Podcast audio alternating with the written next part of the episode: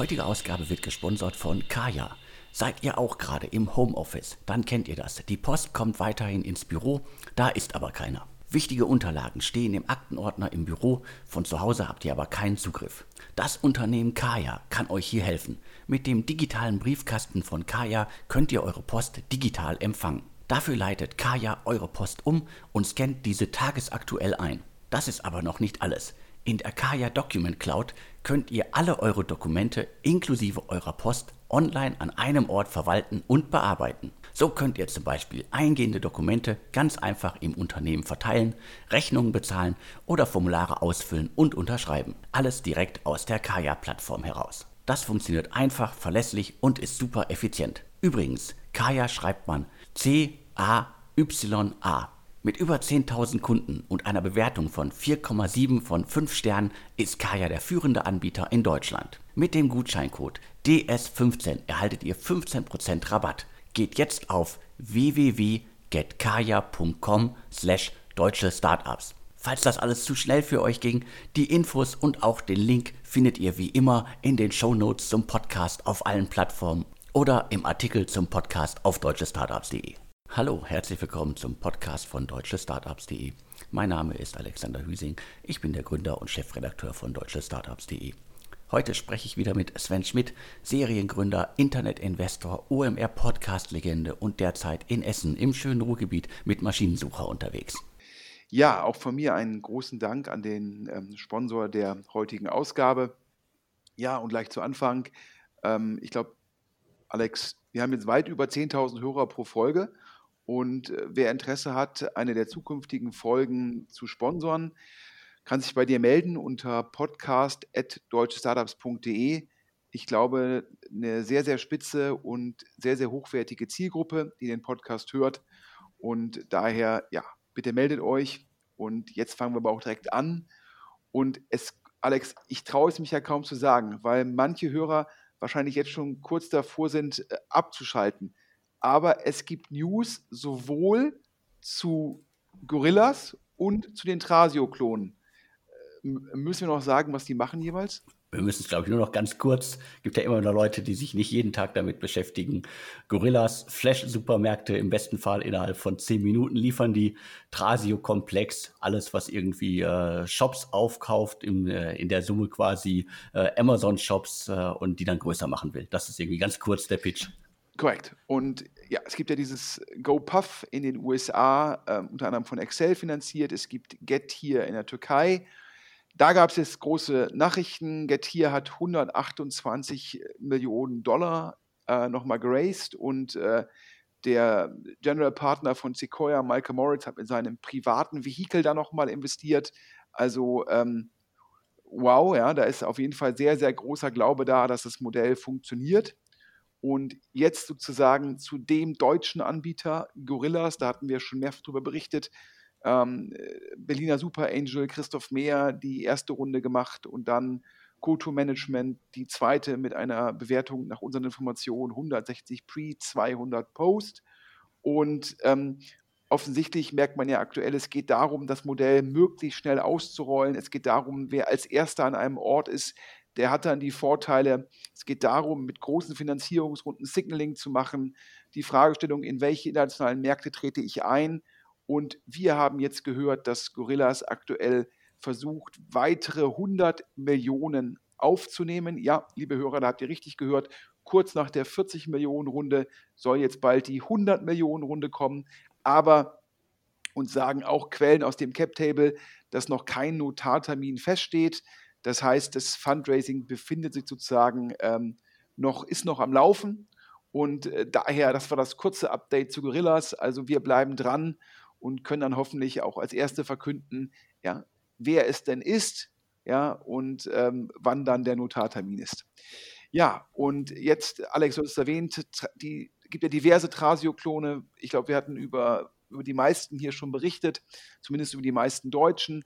Geht ja darum, äh, ich sage jetzt mal, Amazon-Händler aufzukaufen, Skaleneffekte zu nutzen, ähm, Multiple Arbitrage zu machen, daher die Finanzierungsrunden auch immer eine Mischung aus Eigenkapital und Fremdkapital. Ja, und da soll jetzt diese Woche verkündet werden, dass Razer, einer der ich sag mal, ersten deutschen Trasio-Klone, finanziert unter anderem ja, von dem neuen VC, von dem ehemaligen Rocket-Vorstand Alexander Kuttlich, 468 Capital, ja, dass die so viel Inbound-Interesse haben, ja, dass sie jetzt aber erstmal gesagt haben, um jetzt weiter Gas geben zu können, weiter schnell wachsen zu können, macht man eine interne Runde. Ja, die, die, die internen Investoren haben das erstmal preempted und das soll die Woche verkündet werden. Über 10 Millionen Euro Eigenkapital nochmal, was ja wichtig ist zu differenzieren, auf einer Bewertung angeblich jetzt auch schon neunstellig.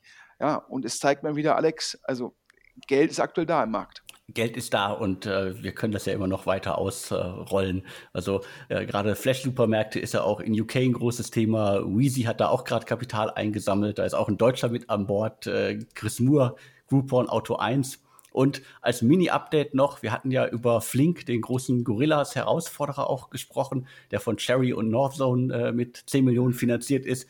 Also die sind gerade auch live gegangen. Pickery ist jetzt quasi Flink und zum ganzen Trasio-Komplex. Ja, also ich glaube, da werden wir noch ganz viele Runden sehen, weil äh, in beiden Segmenten gilt es darum, jetzt, glaube ich, möglichst schnell vor, Vollgas zu geben, um möglichst viele Märkte oder halt um möglichst viele Köpfe auch zu belegen mit seinem Namen ja im besten Fall.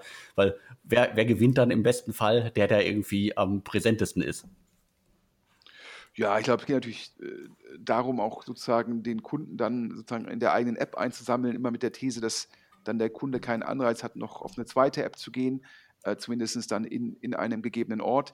Übrigens auch zu Flink, wo du es gerade erwähnt hast, da hatten wir darüber gesprochen. Zum einen der Bain-Partner, zum anderen der ehemalige Fashion for Home Gründer, der dann Home24 ähm, Vorstand war, der Herr Cordes als Gründer. Und es gibt einen dritten Gründer, jetzt ist das, können wir hier auch exklusiv verkünden, der Bruder von Philipp Dames. Ja? Warum sage ich Bruder von Philipp Dames? Ja, Philipp Dames einer der General Partner bei Sherry, ja, die da ja zu, mit, mit Northzone zusammen die Pre-Seed-Runde gemacht haben von 10 Millionen Euro. Der Bruder von Philipp Dames, ja, einer der Mitgründer, ich glaube, ich, ähm, von Fudora, steigt da jetzt auch ein. Das heißt, wenn man sich jetzt anguckt, das Team, ja, der eine Damesbruder kennt sich halt unglaublich gut mit der Logistik aus, mit dem Ausrollen durch die Fudora-Erfahrung die Pickery-Gründer sozusagen für den technischen Teil verantwortlich, damit auch man sofort sta starten kann und nicht so einen großen Rückstand auf Gorillas hat. Und dann natürlich äh, mit, mit Herrn Merkel und Herrn Cordes halt große Namen, die das Fundraising dann äh, sozusagen bewerkstelligen sollen, weil man ja auch weiß, wenn man sich anschaut, Get hier 128, Gorillas jetzt für der 100 Millionen Runde, dann braucht auch Flink Ge Geld, um sehr schnell auszurollen, möglichst schnell viele Standorte zu machen und möglichst schnell auch das hyperlokale Marketing zu finanzieren. Und daher hört man in der Szene auch, dass Christian Mehrmann das Investment von, ähm, von Sherry verantwortet, damit es da auch keinen Interessenskonflikt gibt ja, zwischen den beiden äh, Dames-Brüdern. Ja, das jetzt aber auch genug zu äh, den Gorillas äh, und Gorillas-Klonen und äh, Trasio-Klonen und so weiter. Alex, Moonfair, auch schon mal auf deutsche Startups gewesen. Auch schon mal auf deutsche Startups gewesen, noch gar nicht so lange her. Ein Startup äh, aus Berlin, ein Fintech-Unternehmen, das ziemlich unter dem Radar fliegt, was vielleicht auch so ein bisschen daran liegt, äh, dass sie sehr still waren. Und äh, ich glaube, ich hatte im vergangenen Jahr irgendwann mal ein Interview mit einem der Gründer. Was machen die? Also ein Fintech, die ermöglichen es Privatanlegern direkt in äh, Private Equity Fonds zu investieren. Ich glaube, es geht so ab äh, 200.000 Euro los die haben mal eine Runde gemacht und äh, das klingt so ein bisschen komisch für mich oder klang damals ein bisschen komisch für mich. Äh, 2019 25 Millionen Euro, unter anderem von äh, Tobias, äh, Thomas äh, Ebeling. Und äh, dann war irgendwie, glaube ich, in der PM davon die Rede, dass es 100 Branchenkenner, Business Angel, Führungskräfte und Entrepreneure aus dem Mittleren Osten, Europa und Asien seien. Also das äh, fand ich damals ein bisschen komisch, aber wie gesagt, das äh, Fintech scheint gut unterwegs zu sein. Und wie gesagt, die haben 2019 schon einmal 25 Millionen Euro eingesammelt. Ja, also Moonfair. Ähm, ich glaube, einer der Gründe, warum die jetzt vielleicht im Massenmarkt nicht so eine hohe Bekanntheit haben, dass sie natürlich einen, eine spitze Zielgruppe adressieren. Und zwar die Leute, ähm, die jetzt nicht über einen Family Office verfügen, aber trotzdem in Private Equity und Growth Fonds investieren wollen. Ähm, denen wollen die halt Produkte ähm, zugänglich machen Ja, ist natürlich, äh, auch wenn man, wenn man sozusagen äh, die, die, die, klar, das ist äh, Leute mit, ähm, Leute mit äh, Family Office, das ist natürlich eine sehr, sehr, sehr, sehr spitze Zielgruppe, aber auch Leute, die halt 200.000 und aufwärts in irgendwelche ähm, PE-Fonds investieren können, ähm, das bleibt natürlich ähm, sehr, sehr spitz und daher macht es natürlich auch gar keinen Sinn, dort im Massenmarkt zu kommunizieren, sondern man muss zielgerecht kommunizieren. Was ist deren Modell? Ähm, letztendlich ist das ja eines der Modelle, wo darauf abgestellt wird, wie viel Geld verwalten die, also die sogenannte Asset Under Management, ähm, AUM. Ähm, und ähm, da war es immer die Frage, wie viel Geld kann man sozusagen damit verdienen, mit dem, was man unter Management hat. Und da war ja immer der Ansatz, wir machen das kosteneffizient möglich. Und äh, da habe ich dann auch mal von VCs gehört, ja, wenn die jetzt angeblich in Anführungsstrichen nur 500 Millionen Euro an der Management haben und davon ja irgendwie nur einen halben Prozent Gebühren bekommen, dann bleiben bei denen ja nur zweieinhalb Millionen hängen. Und das war immer so das Gegenargument. Ich habe jetzt von Leuten gehört, die dann über Moonfair äh, Sachen angelegt haben, dass bei Sachen, die dann halt heiß sind, wo man halt gucken will, dass man eine Allokation bekommt, es gab zum Beispiel Insight bei der, glaube ich, 8 Milliarden Fonds, ähm, konnte man da über Moonfair rein investieren und da gab es scheinbar mehr Nachfrage als Angebot. Und dann war Moonfair auch in der Lage, von seinen Kunden eine höhere Vergütung durchzusetzen. Also ich glaube, ähm, das wird, glaube ich, immer der Plan von Moonfair sein, zu sagen, hier, ja, wenn es mehr als genug Platz gibt, vielleicht nur ein halber Prozent und wenn es halt ein, in Anführungsstrichen ein heißes Ticket ist, wo jeder investieren will, dann bekommen wir halt mehr oder potenziell auch einen Anteil, äh, vielleicht Carry, also von dem Wert, der generiert wird. Und das scheint so ein bisschen der Pitch von Moonfair zu sein.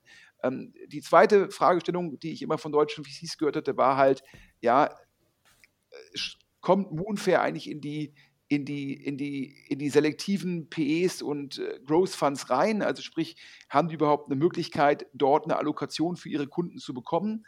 Und, ähm, und da gibt es scheinbar teilweise so große Fonds, wo er dann auch Moonfair halt eine Allokation für ihre Kunden bekommt. Und daher scheinen diese beiden Fragen kann man wohl scheinbar mit Ja beantworten. Und jetzt hat Moonfair eine 25 Millionen Euro Runde gemacht und äh, wir können ja exklusiv verkünden, also ähm, dass es scheinbar Hedo Sophia war. Ähm, Alex und Hedo Sophia ist ja dieser Investor, wo dann angeblich Geld von äh, dem Herrn Bloomberg ja, drin ist und die letztendlich ganz, ganz, ganz, ganz wenig PR machen oder am besten gar keine PR machen und die aber in deutschen Fintechs fast überall im Cap-Table sind. Genau, die sind äh, sehr still. Äh, es gab, glaube ich, außer irgendwie auf der einen oder anderen Veranstaltung bisher irgendwie gefühlt nichts von denen zu sehen. Haben aber, ich glaube, wir hatten es ja auch äh, noch äh, exklusiv nachgeschoben, zuletzt halt auch bei äh, Sender aktiv, bei Scalable Capital, bei Raisin, bei N26 äh, und auch bei Flixbus, Bitpanda und Billy. Das heißt, der Fokus auf Fintech ist eindeutig. Und die waren auch bei Flaschenpost an Bord relativ spät eingestiegen haben da schon ein bisschen Geld mitnehmen können. Also sehr stiller äh, Geldgeber, also äh, milliardenschwer. Michael Blomberg ist, glaube ich, so der, der führende Kopf, Geldgeber dahinter. Also Hedo Sophia, den Namen muss man sich auf jeden Fall merken. Ja, also im Falle von Moonfair haben die wohl eine 200 Millionen Euro Pre-Money-Bewertung gezahlt. Ähm, also auch Redo Sophia äh, scheint immer, wenn sie an das Modell glauben, wenn sie an das Team glauben, dann sind die nicht so bewertungssensitiv, sondern dann wird auch zu hohen Bewertungen investiert.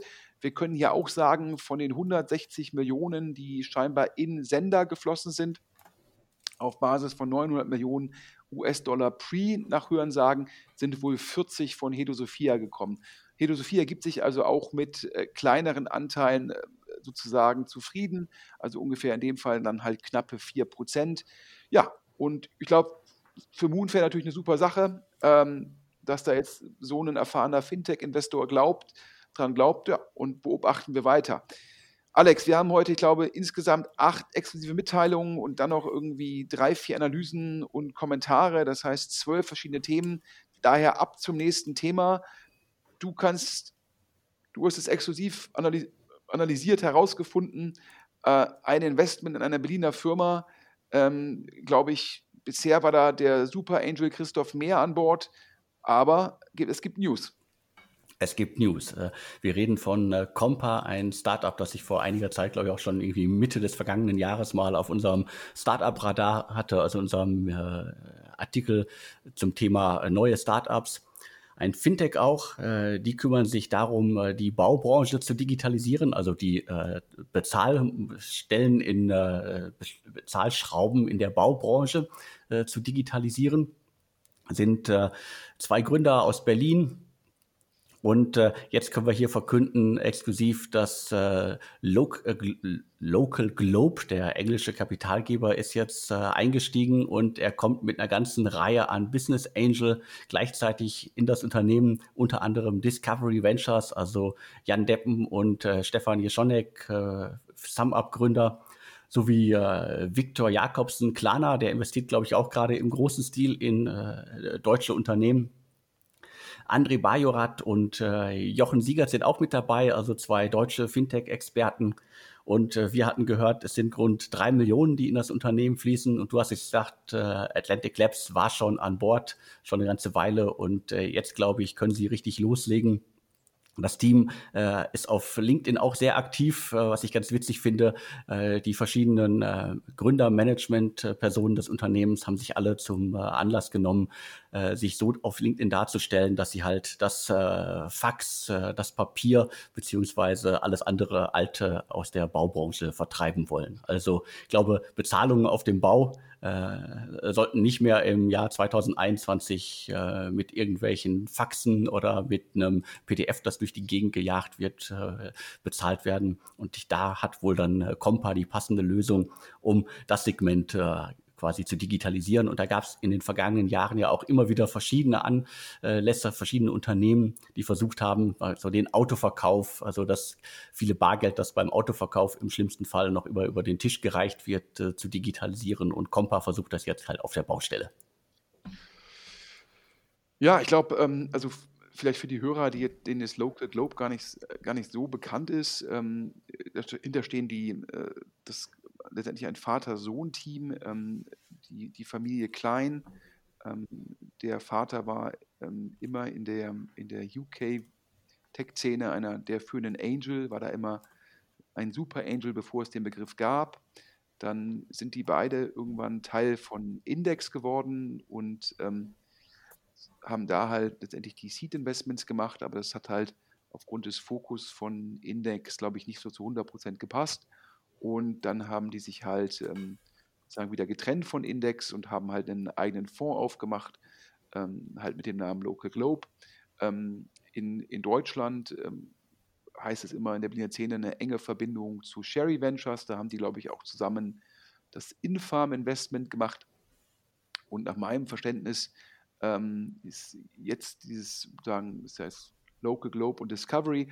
Und ähm, das ist aber beides jetzt, das liegt jetzt nicht daran, dass Discovery und Local Globe so eng sind, sondern es kommt beides halt über, den, über Kontakte von Christoph Mehr. Ähm, Discovery Ventures macht da, glaube ich, eine ganze Menge zusammen mit Christoph Mehr. Und Christoph Mehr ist natürlich in Europa äh, bestens vernetzt und kennt natürlich auch äh, Herrn Klein Senior und Herrn Klein Junior gut. Und ähm, dementsprechend ist das zusammengekommen. In Summe äh, wohl circa drei Millionen investiert.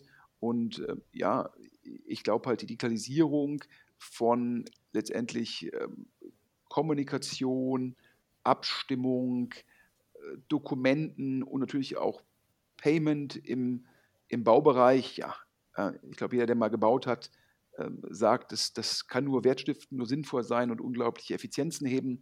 Aber es ist natürlich auch immer die Frage, wie kriegt man da alle Teilnehmer des Marktes halt davon überzeugt und wie bekommt man die Advike auf eine Plattform. Und äh, scheinbar sind da die Investoren vom Compa-Team sehr überzeugt, dass die jetzt den richtigen Weg haben. Ich glaube, da gab es ja schon vor Compa Versuche. Es gibt auch natürlich ein paar andere Startups im Segment. Und äh, ich glaube, wenn da die Digitalisierung nach, nach, nach vorne schreitet, kann das, glaube ich, für alle entsprechend nur hilfreich sein. Und daher hoffe ich, das ist nicht die letzte Finanzierungsrunde äh, von Compa, über die wir berichten und äh, bleiben da dran und gucken, wie sich der Markt ähm, entwickelt. Aber zum nächsten Thema, Alex, wie gesagt, für die Hörer, wir haben es ja gerade gesagt, heute sehr viele Themen, ganz, ganz spannend, ähm, denn es gibt in Deutschland einen Gründer im Bereich künstliche Intelligenz, der hat seine letzte Firma an Apple verkauft.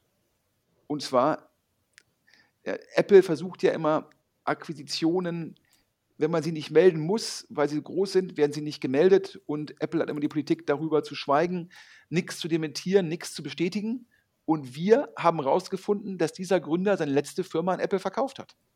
Richtig, das äh, Unternehmen äh, haben wahrscheinlich die allerwenigsten irgendwas von gehört jemals. Äh, Palas äh, Ludens, äh, ein Unternehmen, das sich so ein bisschen um äh, State-of-the-Art äh, Machine Learning und so weiter äh, gekümmert hat, ist relativ unbemerkt quasi äh, oder völlig unbemerkt eigentlich äh, an Apple verkauft worden. Der Gründer Jonas äh, Andrulis war dann später auch äh, direkt danach in der KI-Forschung bei Apple etliche Jahre aktiv und hat jetzt äh, wieder ein neues Unternehmen gegründet und das hört auf dem schönen Namen Aleph Alpha.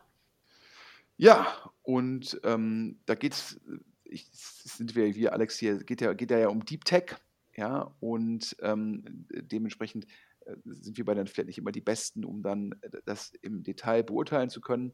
Hier geht es scheinbar um generelle künstliche Intelligenz. Ähm, differenziert sich dazu, dass man halt nicht eine ganz spezielle Anwendung hat, die man dann mit künstlicher Intelligenz sozusagen automatisiert und äh, die Abwicklung halt effizient macht, indem man sagt, man hat halt im gewissen Rahmen ähm, so eine Art ähm, Lösung, die dann halt auf viele Probleme angewandt werden kann, die dann halt irgendwie ähm, selbstlernend ist. Ich glaube, ähm, in dem Fall geht es darum, äh, auch solche Themen wie, wie Sicherheit und Security zu kümmern.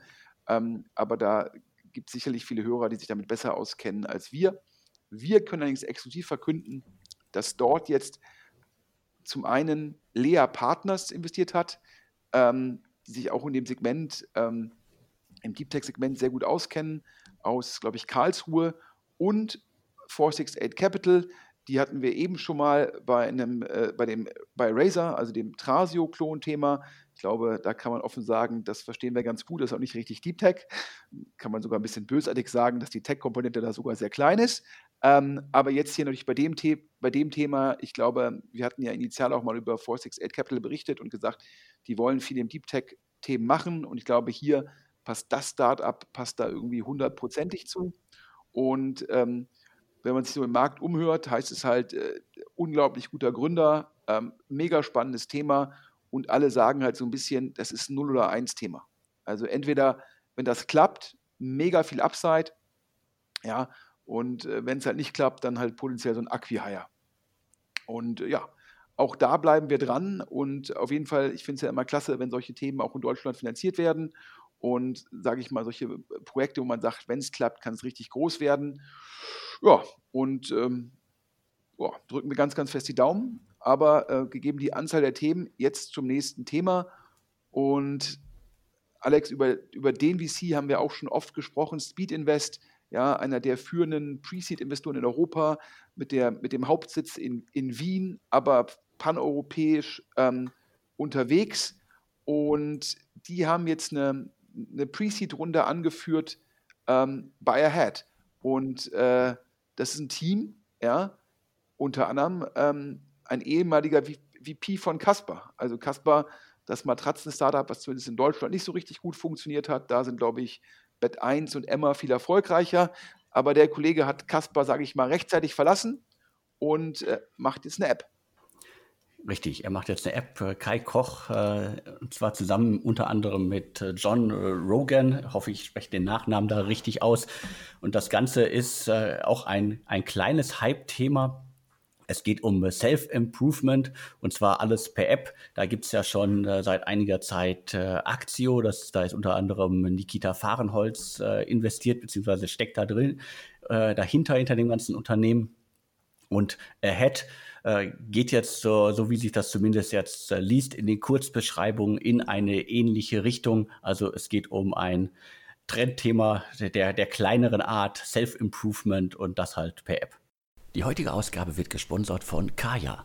Seid ihr auch gerade im Homeoffice? Dann kennt ihr das. Die Post kommt weiterhin ins Büro, da ist aber keiner. Wichtige Unterlagen stehen im Aktenordner im Büro, von zu Hause habt ihr aber keinen Zugriff.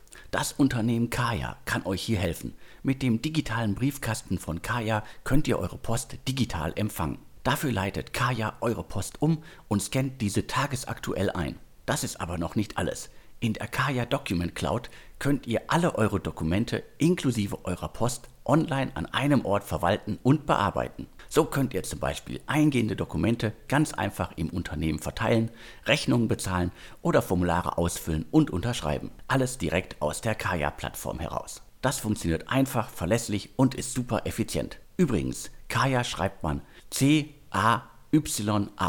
Mit über 10.000 Kunden und einer Bewertung von 4,7 von 5 Sternen ist Kaya der führende Anbieter in Deutschland. Mit dem Gutscheincode DS15 erhaltet ihr 15% Rabatt. Geht jetzt auf www.getkaya.com slash deutsche Startups.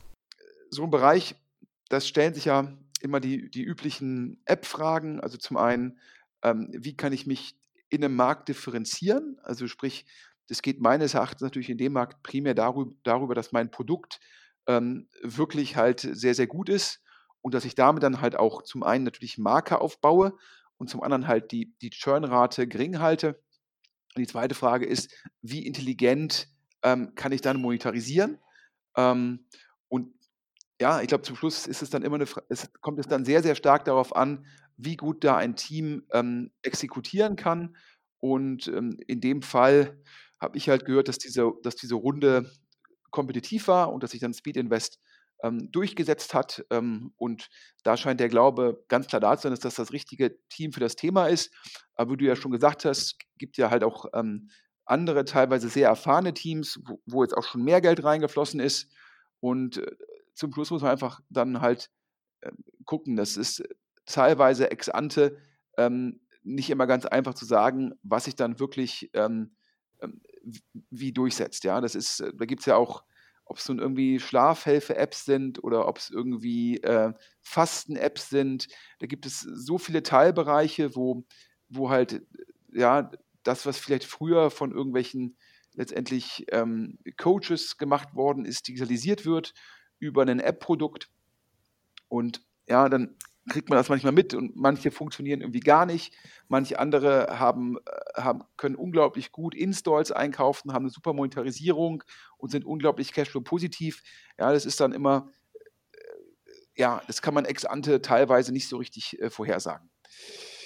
Aber ab zum nächsten Thema. Heute, wie gesagt, ein Ritt durch die Firmen und Themen. Ähm, ich glaube, äh, ein Startup, ähm, was es jetzt schon, glaube ich, in Berlin boah, fast ein Jahrzehnt gibt, ich glaube, du hast schon öfter darüber berichtet, Clue. Richtig, also noch nicht ganz ein Jahrzehnt, 2013 gegründet.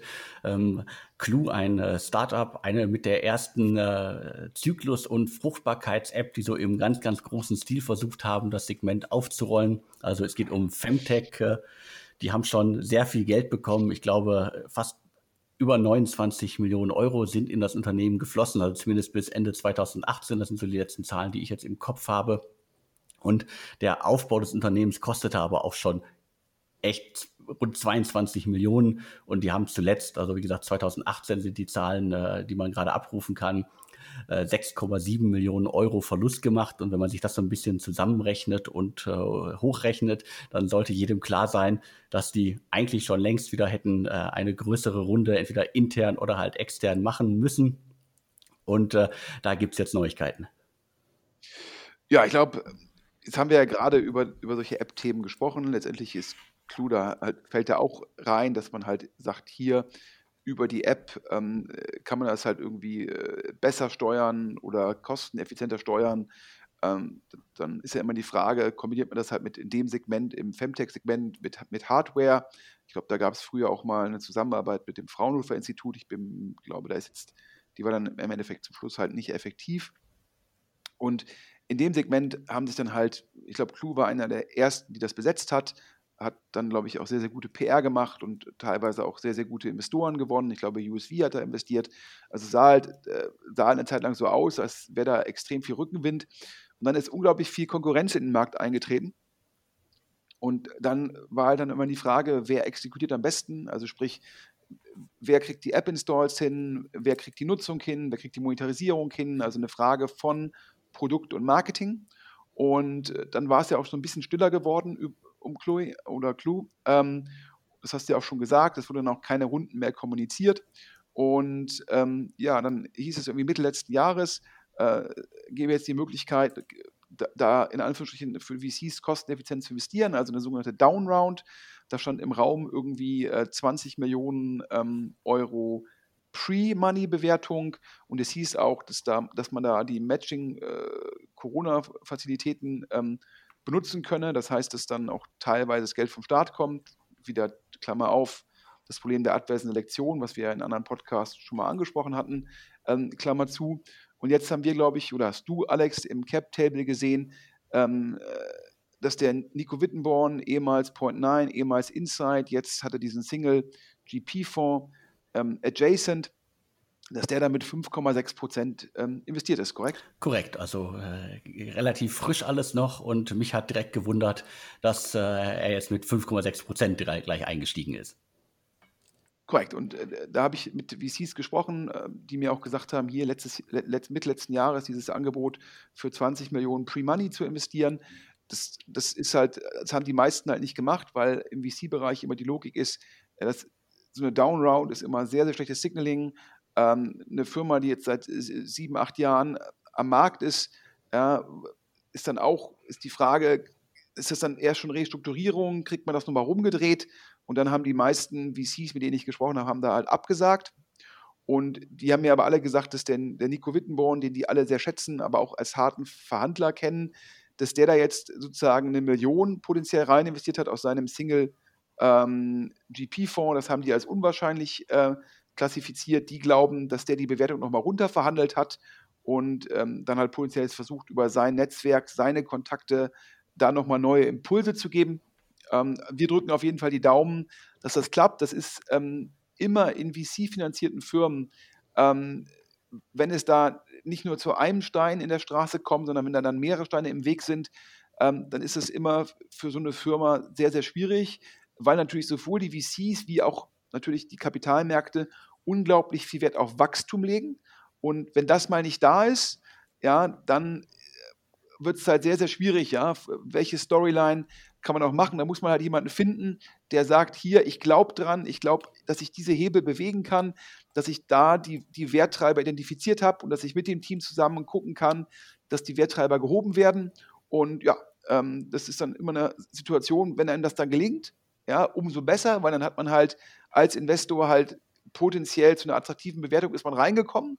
Aber es ist nicht das klassische VC-Geschäft. Und daher ähm, ja, schauen wir mal und äh, drücken wir die Daumen. Und ab zum nächsten Thema. Ich glaube, letzte oder vorletzte Woche ging es durch die Presse eine Finanzierungsrunde bei Archlet, korrekt? Korrekt. 2,8 äh, Millionen US-Dollar, unter anderem von Senovo und äh, La Familia, ein Startup aus Zürich. Äh, was machen die? Die kümmern sich darum, dass Unternehmen den Prozess äh, des Einkaufs äh, einfach automatisiert, vereinfacht und so weiter abwickeln können. Ja, und auch da ähm, haben natürlich irgendwie scheinbar sich mehrere ähm, VCs bemüht zu investieren. Da hieß es zuerst am Markt, ähm, dass die Runde würde Brains to Ventures machen. Ähm, glaube ich, würde auch räumlich passen. B2V, glaube ich, ursprünglich auch, ja, glaube ich, in St. Gallen entstanden. Jetzt natürlich sehr, sehr stark in Berlin aktiv. Und ähm, ich glaube, Archlet sitzt, glaube ich, in Zürich oder zumindest ein Team mit, mit Züricher Hintergrund.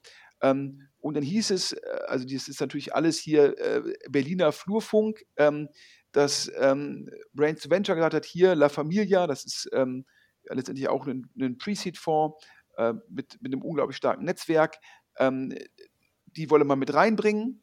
Und zum Schluss hat dann noch La Familia Senovo ins Spiel gebracht, ähm, die sich in, sage ich mal, in dem Segment sehr gut auskennen und angeblich, aber das ist jetzt auch wieder irgendwie ja, äh, einfach nur böse Gerüchte, äh, hätten sich dann irgendwie, hätten sich das Team dann für Senovo und La Familia entschieden und ähm, Brains to Venture wäre außen vor geblieben.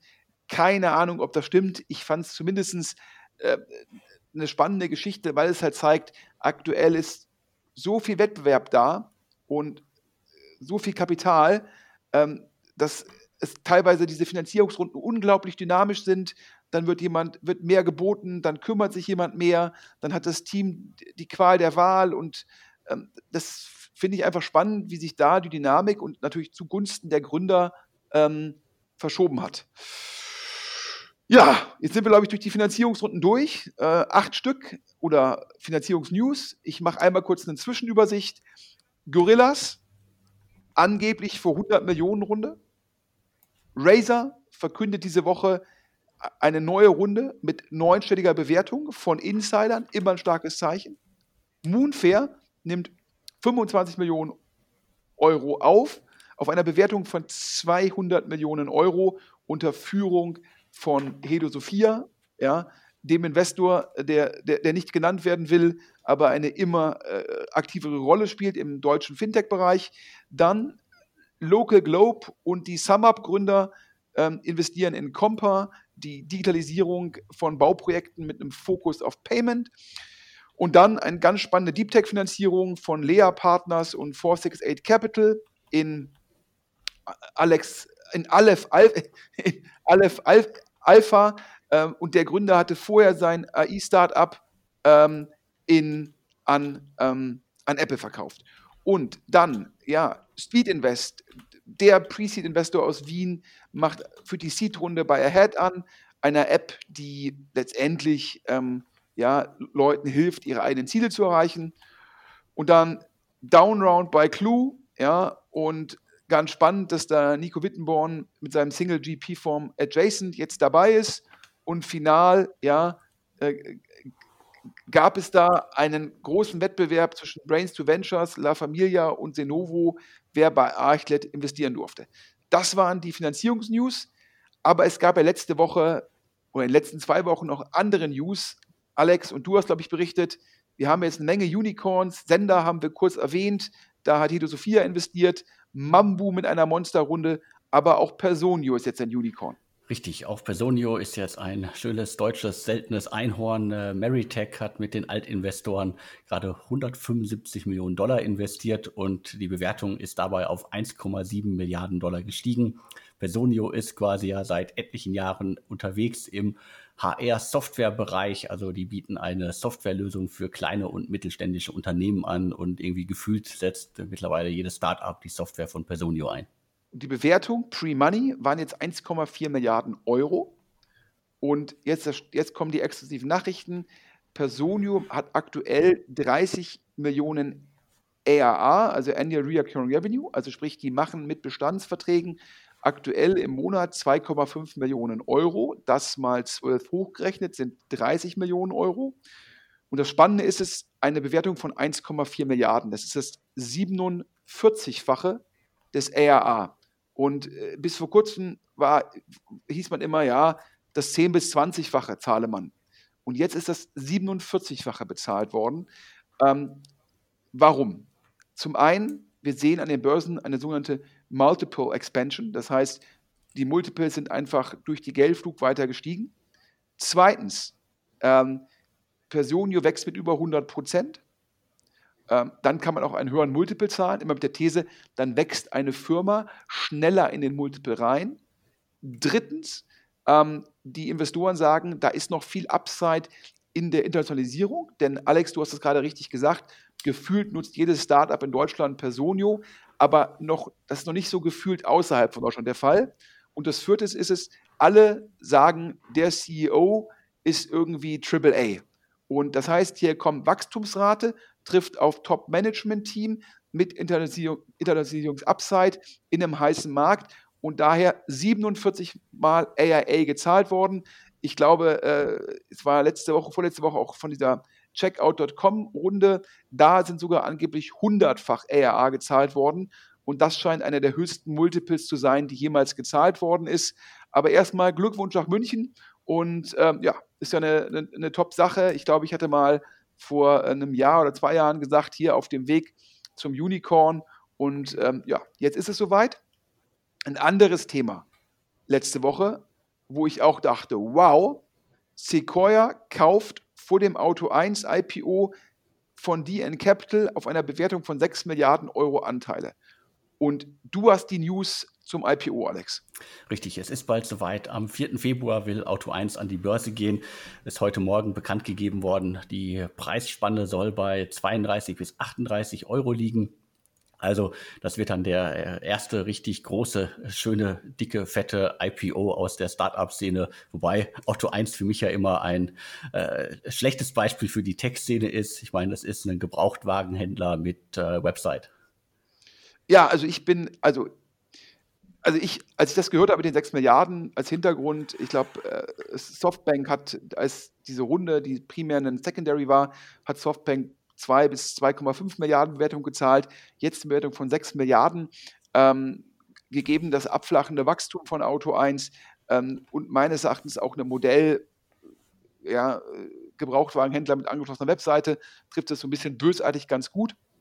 Und ich habe mich immer gefragt, wenn man an die Zukunft von ähm, autonom fahrenden Autos glaubt, dann ist die Zukunft meines Erachtens sind das Autoflotten. Ja, ob sie nun von überbetrieben werden oder von den Herstellern selbst, sei mal dahingestellt. Wenn man an Autoflotten glaubt, dann glaubt man weniger an den privaten Autobesitz. Wenn man weniger an den privaten Autobesitz glaubt, ähm, dann ist so ein bisschen die Frage, wie sieht das Modell von Auto 1 in 15 bis 20 Jahren aus? Anders ausgedrückt. Mich irritiert so ein bisschen, die Börse heutzutage guckt ja immer sehr weit in die Zukunft und sagt, dadurch kann man die Bewertungen rechtfertigen, indem man sagt, etwaige EBDA oder freier Cashflow in 20 Jahren kann mit einem geringen Zinssatz abdiskontieren und das erklärt den sogenannten hohen Net Present Value und damit die, halt die Börsenbewertung. So. Im Fall von Auto 1 äh, wundere ich mich halt, weil man sagt zum einen hier, die die Startups im Bereich autonomes Fahren haben die hohen Bewertungen, Tesla hat die hohen Bewertungen. Und dann frage ich mich halt, in welcher Zukunft können die hohen Bewertungen für diese Firmen gerechtfertigt sein und parallel die hohe Bewertung für Auto 1. Und wenn ich an das Auto 1-Szenario glaube, wäre meine persönliche These, dann ist ein Volkswagen-Konzern im Vergleich günstiger bewertet. Daher habe ich da mit Leuten gesprochen, teilweise mit Auto 1 Gesellschaftern, teilweise mit VCs, die sich in dem Segment auskennen. Und die haben de facto zu mir gesagt, A, sie verstehen es nicht, sogar die Auto 1 Gesellschafter. B, die glauben alle, dass Sequoia nur durchhandeln will. Die gehen vor dem IPO rein und werden dann zeitnah nach dem IPO verkaufen, hoffen auf eine höhere Bewertung, hoffen auf einen, in Anführungsstrichen, Pop beim IPO, das ist ja aktuell, sieht man wieder dieses, was wir vor 20 Jahren am neuen Markt hatten. Firma geht für, keine Ahnung, 40 Euro an die Börse und dann poppt der Kurs am ersten Tag auf 60 oder 80 und darauf, da würde Sequoia auftreten wie ein Trader und nicht wie ein langfristiger Investor. Und einer der Argumente ist es, dass Carvana, ein Startup, was auch im gebrauchten Autohandel in den USA aktiv ist, hat sich jetzt seit den letzten zehn Monaten verzehnfacht im Aktienkurs, sei jetzt irgendwie 30 Milliarden wert. Und Sequoia würde wahrscheinlich glauben, aha, Marketkapitalisierung von Carvana in den USA über 30 Milliarden. Hier ist Auto 1, machen ungefähr genauso viel Umsatz. Das heißt, warum sollte Auto 1 jetzt weniger wert sein als Carvana? Und obwohl die Modelle sind jetzt nicht eins zu eins vergleichbar, aber scheinbar ist das die Logik. Ich persönlich sage, oi, oi, oi, oi, oi, das sind alles Sachen, ja, ähm, ich bin jetzt so alt, ich erinnere mich noch an den neuen Markt. Das sind alles so Logiken, ähm, die damals am neuen Markt auch vorgetragen worden sind, nach dem Motto, ich verstehe zwar nicht, warum die Firma jetzt drei Milliarden wert sein soll, aber die andere ist ja auch fünf wert und im Verhältnis passt das. Ja, ich finde es ein bisschen gefährlich, aber auf der anderen Seite gut für den deutschen Tech-Markt ähm, und der erste große Tech-IPO und nicht nur sondern wenn die Bewertung dann, wenn das alles stimmt und wenn das alles passt, reden wir von einer Monsterbewertung und das schafft natürlich auch wieder äh, reiche Angel und zahlt wieder ins Ökosystem ein. Ähm, Alex, du wirst das sicherlich für deutsche Startups verfolgen. Richtig, genau. Also das ist das Gute daran. Äh, ein erfolgreicher Auto 1 Börsengang wird sicherlich das äh, Börsenfenster für viele andere auch wieder öffnen. Deswegen drücke ich da auf jeden Fall die Daumen, auch wenn ich das Modell äh, wie du es ja auch beschrieben hast, äh, äh, langfristig nicht unbedingt äh, ja, äh, als Vorzeigemodell für die deutsche Tech-Szene finde. Aber ich drücke die Daumen, dass das alles funktioniert, weil dann sehen wir hoffentlich auch in diesem Jahr noch viel mehr IPOs, vielleicht ja auch noch Mr. Specs und Co. Aber schauen wir mal. Ja, ähm, wir bleiben dran an dem Thema. Ja, alle guten Dinge sind drei. Also natürlich war diese Personio-Runde ein Riesenthema, dann halt Auto 1 und Sequoia und der IPO. Aber es bleibt spannend. Der Spiegel hat berichtet über Rocket, Und Wirecard und das Manager-Magazin hat berichtet über Rocket und Elliott. Also der Reihe nach. Erstmal die Wirecard-Episode.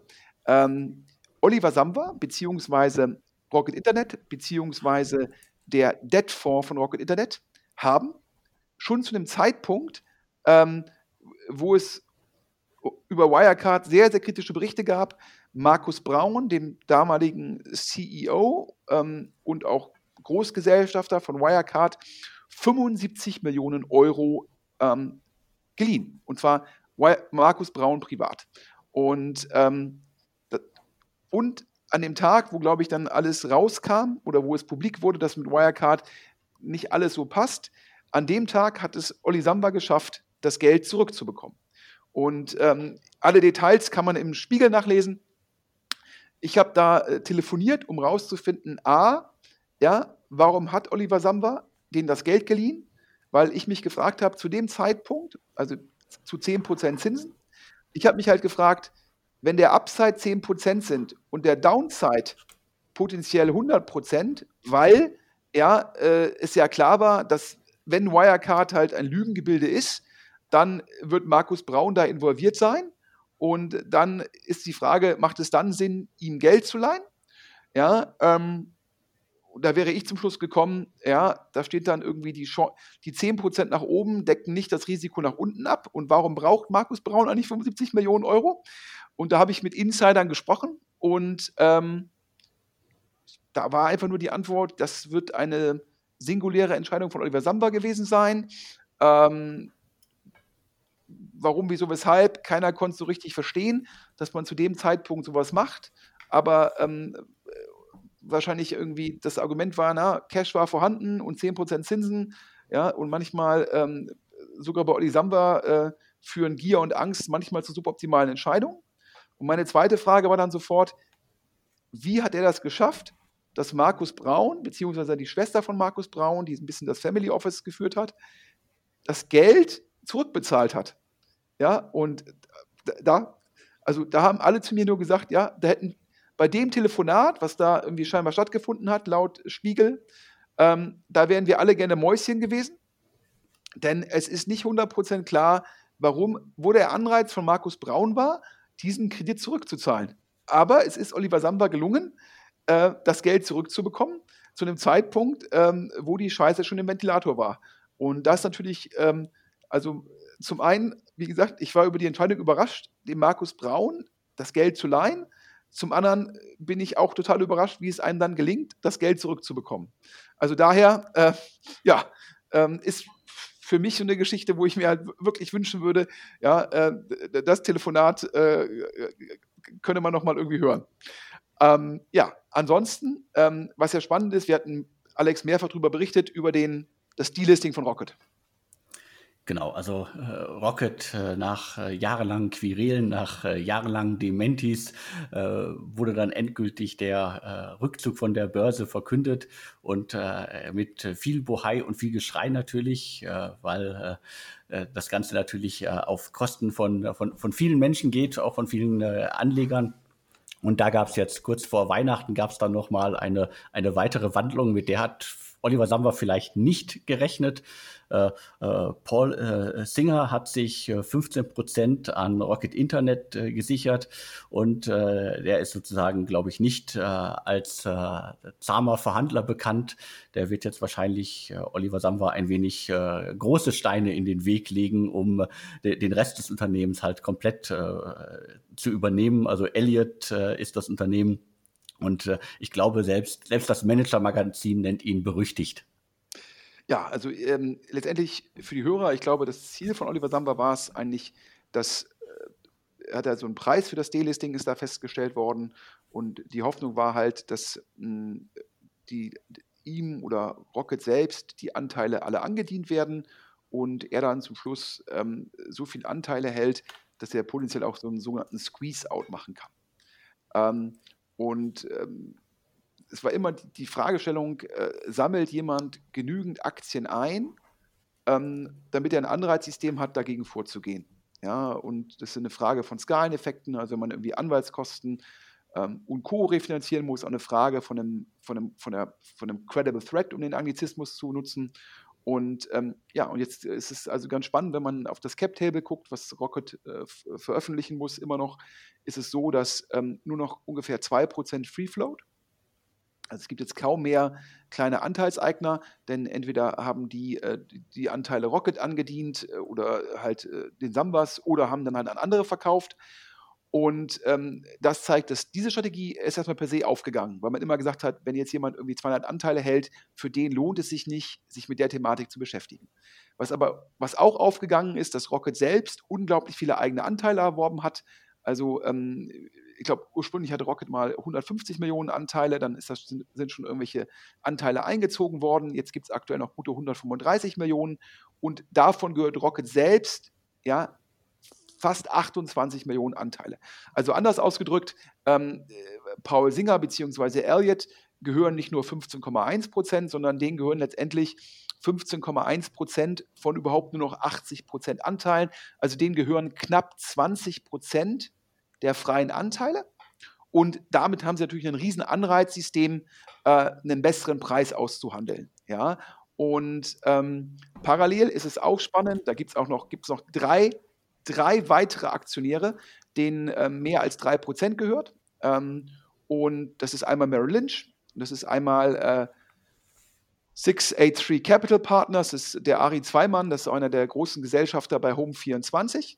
Und wer ist sozusagen neben Elliott, Merrill Lynch und diesem großen amerikanischen Hedgefonds, wem gehören auch 3%? Zum Verständnis, 3% sind über 4 Millionen Anteile, sogar mit nur 20 Euro bewertet. Ich glaube, im, im, im, Freiverkehr jetzt auch schon 24, 25, also eine Position von 100 Millionen mit potenziellem Upside, denn ich glaube, Elliott will irgendwie 35 oder 36 Euro haben.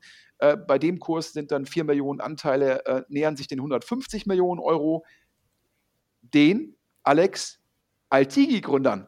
Und wer war Investor in Altigi? Hm, Global Founders Capital vor einiger Zeit. Und äh, ich glaube, wenn man eine Raterunde gemacht hätte, wem gehören die übrigen drei Prozent, wären niemand auf die äh, Gründerbrüder von Altigi beziehungsweise von Good Game Studios gekommen. Und äh, die scheinen ja äh, einen Teil ihres Exit-Erlöses in Rocket-Aktien investiert zu haben. Ja, äh, äh, Altigi bzw. Good Game ist ja in dieses äh, skandinavische Börsenvehikel gemerged worden. Ich glaube, der Kurs hat sich äh, verzehn, verzwanzigfacht. Das heißt, der Anteil ähm, der ähm, Altigi-Gründer, die das äh, zum Großteil äh, Aktien gegen Aktien gemacht haben, oder falsch, äh, Anteile gegen Anteile, denn Altigi war ja eine GmbH und deshalb sind da Anteile gegen Anteile getauscht worden, sind sozusagen dann große Gesellschafter in dieser skandinavischen ähm, börsennotierten Gaming-Firma, aber scheinen auch teilweise Kapital in Rocket investiert zu haben. Und zwar, wie gesagt, wenn der Einstandskurs irgendwie auch nur 18, 19, 20 Euro war, immerhin 80 Millionen Euro in Rocket investiert. Und äh, das ist eine Wette, die scheint meines Erachtens aufzugehen. Denn warum fordert Elliott jetzt 35, 36 Euro laut Manager Magazin oder vielleicht sogar bis zu 40? Denn wenn man sich anschaut, was in Rocket drin ist, wir reden Home24 Aktie nach oben. Wir reden Westwing Aktie nach oben. Äh, wir reden wohl Startup-Beteiligung, deren Bewertung stark nach oben gegangen ist. Das heißt, nach Hörensagen sind die Assets von Rocket natürlich jetzt viel, viel mehr Geld wert. Denn ähm, die Flut hebt alle Boote und man kann ja sehen, Nasdaq und Co., die Börsenbewertungen, ich habe die Multiple Expansion äh, erwähnt. Das heißt, schon als Rocket das gemacht hat, war der innere Wert nach Hörensagen über 30. Seitdem starker Anstieg und vor allem hat natürlich Rocket auch noch eigene Anteile gekauft, damit sozusagen eine negative Verwässerung, also positiv ausgedrückt, die, die verbleibenden Anteile sind jetzt sozusagen, haben einen höheren Anteil an Rocket. Das heißt, das alles treibt den Wert und daher ähm, wahrscheinlich sicherlich äh, 35 äh, bis 40 Euro der innere Wert. Und das lohnt sich dann. Und, äh, und der Kollege Elliott ist jetzt nicht derjenige, der sich jetzt von äh, Oliver Samba äh, wahrscheinlich fürchtet. Und äh, dementsprechend glaube ich, das bleibt spannend zu, be zu beobachten. Und für mutige Investoren wahrscheinlich noch ein Upside, wenn man im Freiverkehr Anteile erwirbt. Ja, und auch wenn es ja noch maximal laut Webseite gute 2% sind, die da richtig im Freiverkehr dann überhaupt gehandelt werden können, ähm, bleibt das auf jeden Fall eine spannende Geschichte. Und weil es in VC-Kreisen so äh, extensiv diskutiert worden ist, äh, die Entscheidung von Alex und mir, das hier auch im Podcast aufzugreifen. Äh, Nochmal der Hinweis für alle Hörer. Ähm, Rocket ist Mehrheitsgesellschafter von deutschen Startups, aber überlässt dem Alexander die komplette redaktionelle Freiheit. Ähm, da muss man auch sagen, ganz großes Lob. Ähm, ich bin nicht immer mit allem einverstanden, ähm, was die Brüder machen.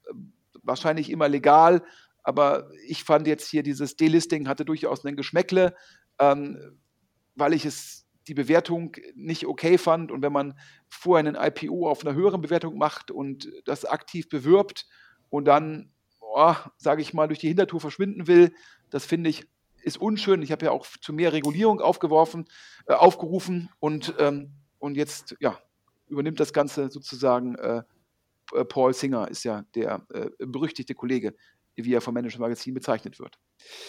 Letztes Thema, ist letzte Woche, glaube ich, in den sozialen Medien diskutiert worden, auch in der Presse, äh, die, das neue Gesetz zum ESOP, zu Optionen, Alex. Genau, also es wurde irgendwie gefühlt irgendwie sehr, sehr lange drüber gesprochen. Es wurde, glaube ich, auch äh, viel verhandelt.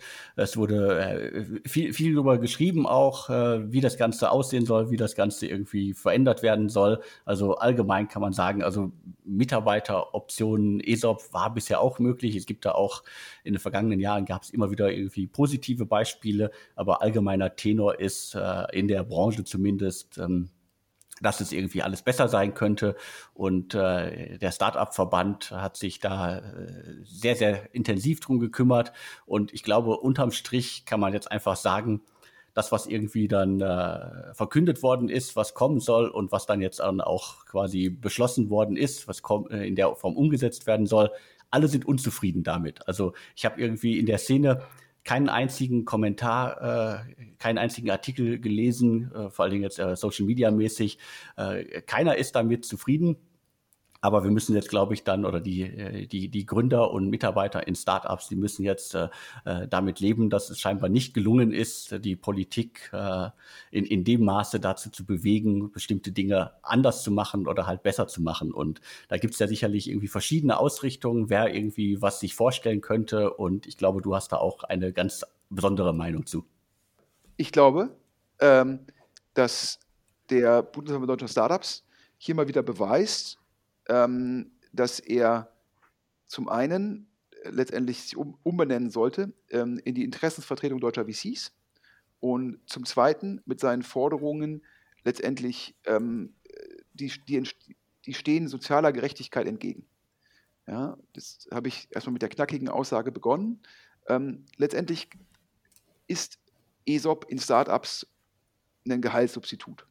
Also sprich, statt mehr Gehalt bekomme ich halt äh, Optionen. Oftmals bekomme ich auch nur virtuelle Optionen oder nicht mal echte Optionen. Das ist auch nochmal so ein Thema. Aber äh, das mal so. Und diese Optionen ähm, ersetzen Gehalt. Und letztendlich wird Gehalt in Deutschland halt ähm, versteuert. Ja, und da gelten für, sollten für jeden die gleichen Regeln gelten. Ob ich jetzt Kassiererin ähm, beim Rewe bin oder ob ich äh, beim Daimler sozusagen ähm, Schichtarbeit mache. Äh, zum Schluss gibt es ein Einkommensteuergesetz. Und ein ESOP ist halt nur ein Substitut. Ähm, nun wollte der Bundesverband und auch die VCs wollten, dass dieser ESOP letztendlich ähm, äh, anders versteuert wird als Einkommen. Ja, ganz wichtig, es geht hier nicht um dieses sogenannte Dry Income. Äh, es gibt diese Thematik, dass man sagt, man muss ähm, Optionen versteuern, obwohl man gar keinen Cash gesehen hat. In Deutschland gilt auf privater Ebene steuerlich das Zuflussprinzip. Das heißt, Dry Income, ähm, wie teilweise diskutiert, ist hier noch nicht mal ähm, das große Problem, sondern es ging einfach darum, ähm, dass VCs und äh, dem Verband die Steuerlast zu groß war. Und ähm, dementsprechend das Argument war immer, damit entsteht keine ESOP-Kultur. Und mein Gegenargument ist, ja, wenn man sich amerikanische Startups anguckt, ist der ESOP immer viel, viel, viel, viel größer. Das heißt, auch in den USA muss ESOP übrigens versteuert werden. Das ähm, ist also eine Mehr, wenn man da äh, irgendwelche Analogien liest, die stimmen halt einfach nicht. Das ist pure PR und Eigeninteresse. woher kommt jetzt mein Vorwurf? Deutsche VCs und auch deutsche Gründer sind halt nicht so, so bereit, so viel ESOP zu geben, wie Firmen in den USA. Und das will man jetzt heilen, indem man versucht, dort steuerliche Ausnahmeregelungen zu bekommen. Aber zum Schluss geht es nur darum, dass der Upside fließt eins zu eins zu den Gesellschaftern und das sind nun mal, wenn eine Firma verkauft wird, primär VCs. So, das heißt, der Versuch ist es, dass VCs sich Verwässerung sparen, indem sie weniger ESOP herausgeben müssen, was dann das Gleiche bewirkt, weil sie die Steuerlast über Lobbyismus reduziert haben. Und damit habe ich ein Problem. Wenn man sagt, das ESOP ist nicht interessant genug, muss man einfach mehr ESOP schaffen. Und es gibt auch in der Steuerlogik keinen Grund, das zu ändern, denn es ist ein Einkommenssubstitut. Und wenn es dann ausgeübt wird, muss es dann halt auch entsprechend bezahlt werden. Und das finde ich persönlich halt das relevante Problem. Hier wird immer irgendwelche Geschichten erzählt, irgendwelches Storytelling vom Verband, aber zum Schluss geht es nur darum, VCs ein weites Steuergeschenk zu machen. Und das finde ich total inakzeptabel. Und diese Diskussion, da werden halt irgendwelche Geschichten erzählt, aber es geht an der Sache vorbei. Wenn eine Firma verkauft wird, haben die VCs die Mehrheit. Wenn die VCs wollen, dass die Mitarbeiter mehr davon profitieren, sollen sie den Mitarbeiterinnen halt mehr ESOP geben. Das wollen die VCs nicht, weil dann verwässern sie mehr. Also wollen sie, dass auf einmal Einkommen anders besteuert wird, damit sie weniger verwässern. Und das ist der Punkt. Und das wird in der Diskussion überhaupt nicht beachtet. Ja, ich kann es nachvollziehen. Äh, und ich habe es ja gesagt, also äh, ESOP ist ja möglich und äh, äh, klar, irgendwie, wenn, wenn alle mehr abgeben, dann bleibt für alle mehr übrig und äh, dann muss man nicht irgendwie immer dieses äh, Steuermodell bemühen. Also ich finde das auch schwierig. Ich bin jetzt auch kein Experte in dem ganzen Thema. Ich habe mir das immer von anderen schreiben lassen und erklären lassen für Artikel auf deutsche Startups. Aber es gibt da ja genug äh, Meinungen auch im Markt, die abseits des äh, Startup-Verbands äh, tätig sind und die konnten sich ja leider auch nicht richtig durchsetzen. Ja, aber also, also nochmal, ich war ja nun irgendwie insgesamt sechseinhalb Jahre für sowohl einen deutschen VC wie dann halt für Excel tätig und ich habe ja gesehen, wie in deutsche VCs mit der ESOP-Thematik umgehen und wie angelsächsische VCs. Ja, und ähm, die angelsächsischen VCs schaffen einfach mehr ESOP.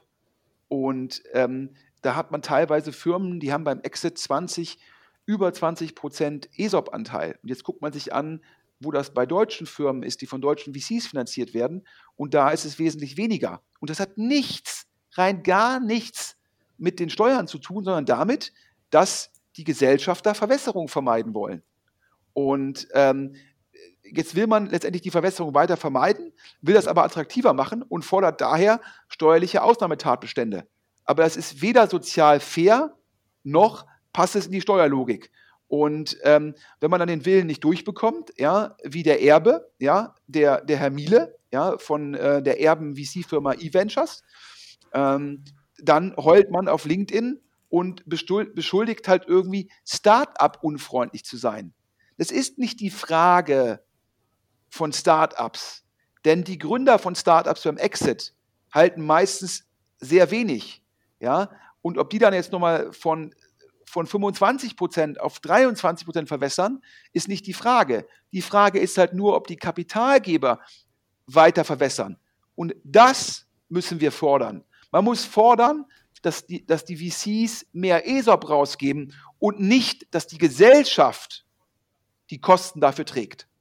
Und daher meines Erachtens genauso wie diese 10 Milliarden, ja, da versucht der Bundesverband unter Führung eines VCs, das muss man sich mal vorstellen, das ist der Verband Deutsche Startups und er wird von einem Erben-VC geleitet. Ja, das macht überhaupt keinen Sinn. Ja, ähm, das, das, das wäre halt so im Endeffekt, als ob äh, sozusagen Herr Rockefeller aus dem Grab aufsteht und dann sozusagen Parteivorsitzender der Linken wird. Ja, Interessenskonflikt pur.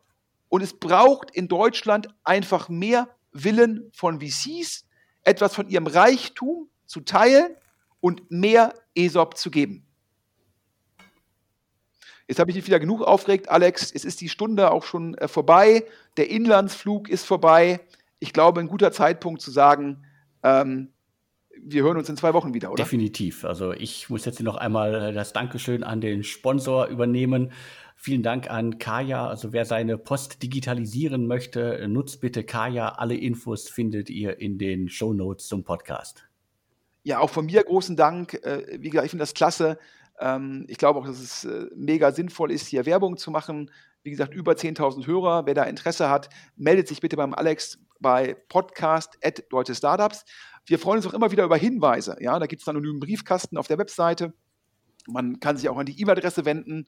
Ähm, denn wir leben natürlich auch ganz, ganz stark von den Rückmeldungen der Hörer. Also da auch immer einen großen Dank für die Informationen. Und ja, wir hören uns in zwei Wochen wieder und ich kann wirklich jedem nur empfehlen, wer dann nächste Woche sozusagen äh, äh Informationen und News haben will, der Alex hat ja noch diese drei Formate. Das, den News-Podcast, den gibt es immer alterniert mit dem DS Insider-Podcast. Es gibt den Interview-Podcast mit sehr, sehr guten Gründern und was ich persönlich klasse finde, es zeigt auch wieder, dass der Alex unglaublich viel tut für die Startup-Szene. Er gibt jungen Firmen die Chance, in einem Podcast zu pitchen.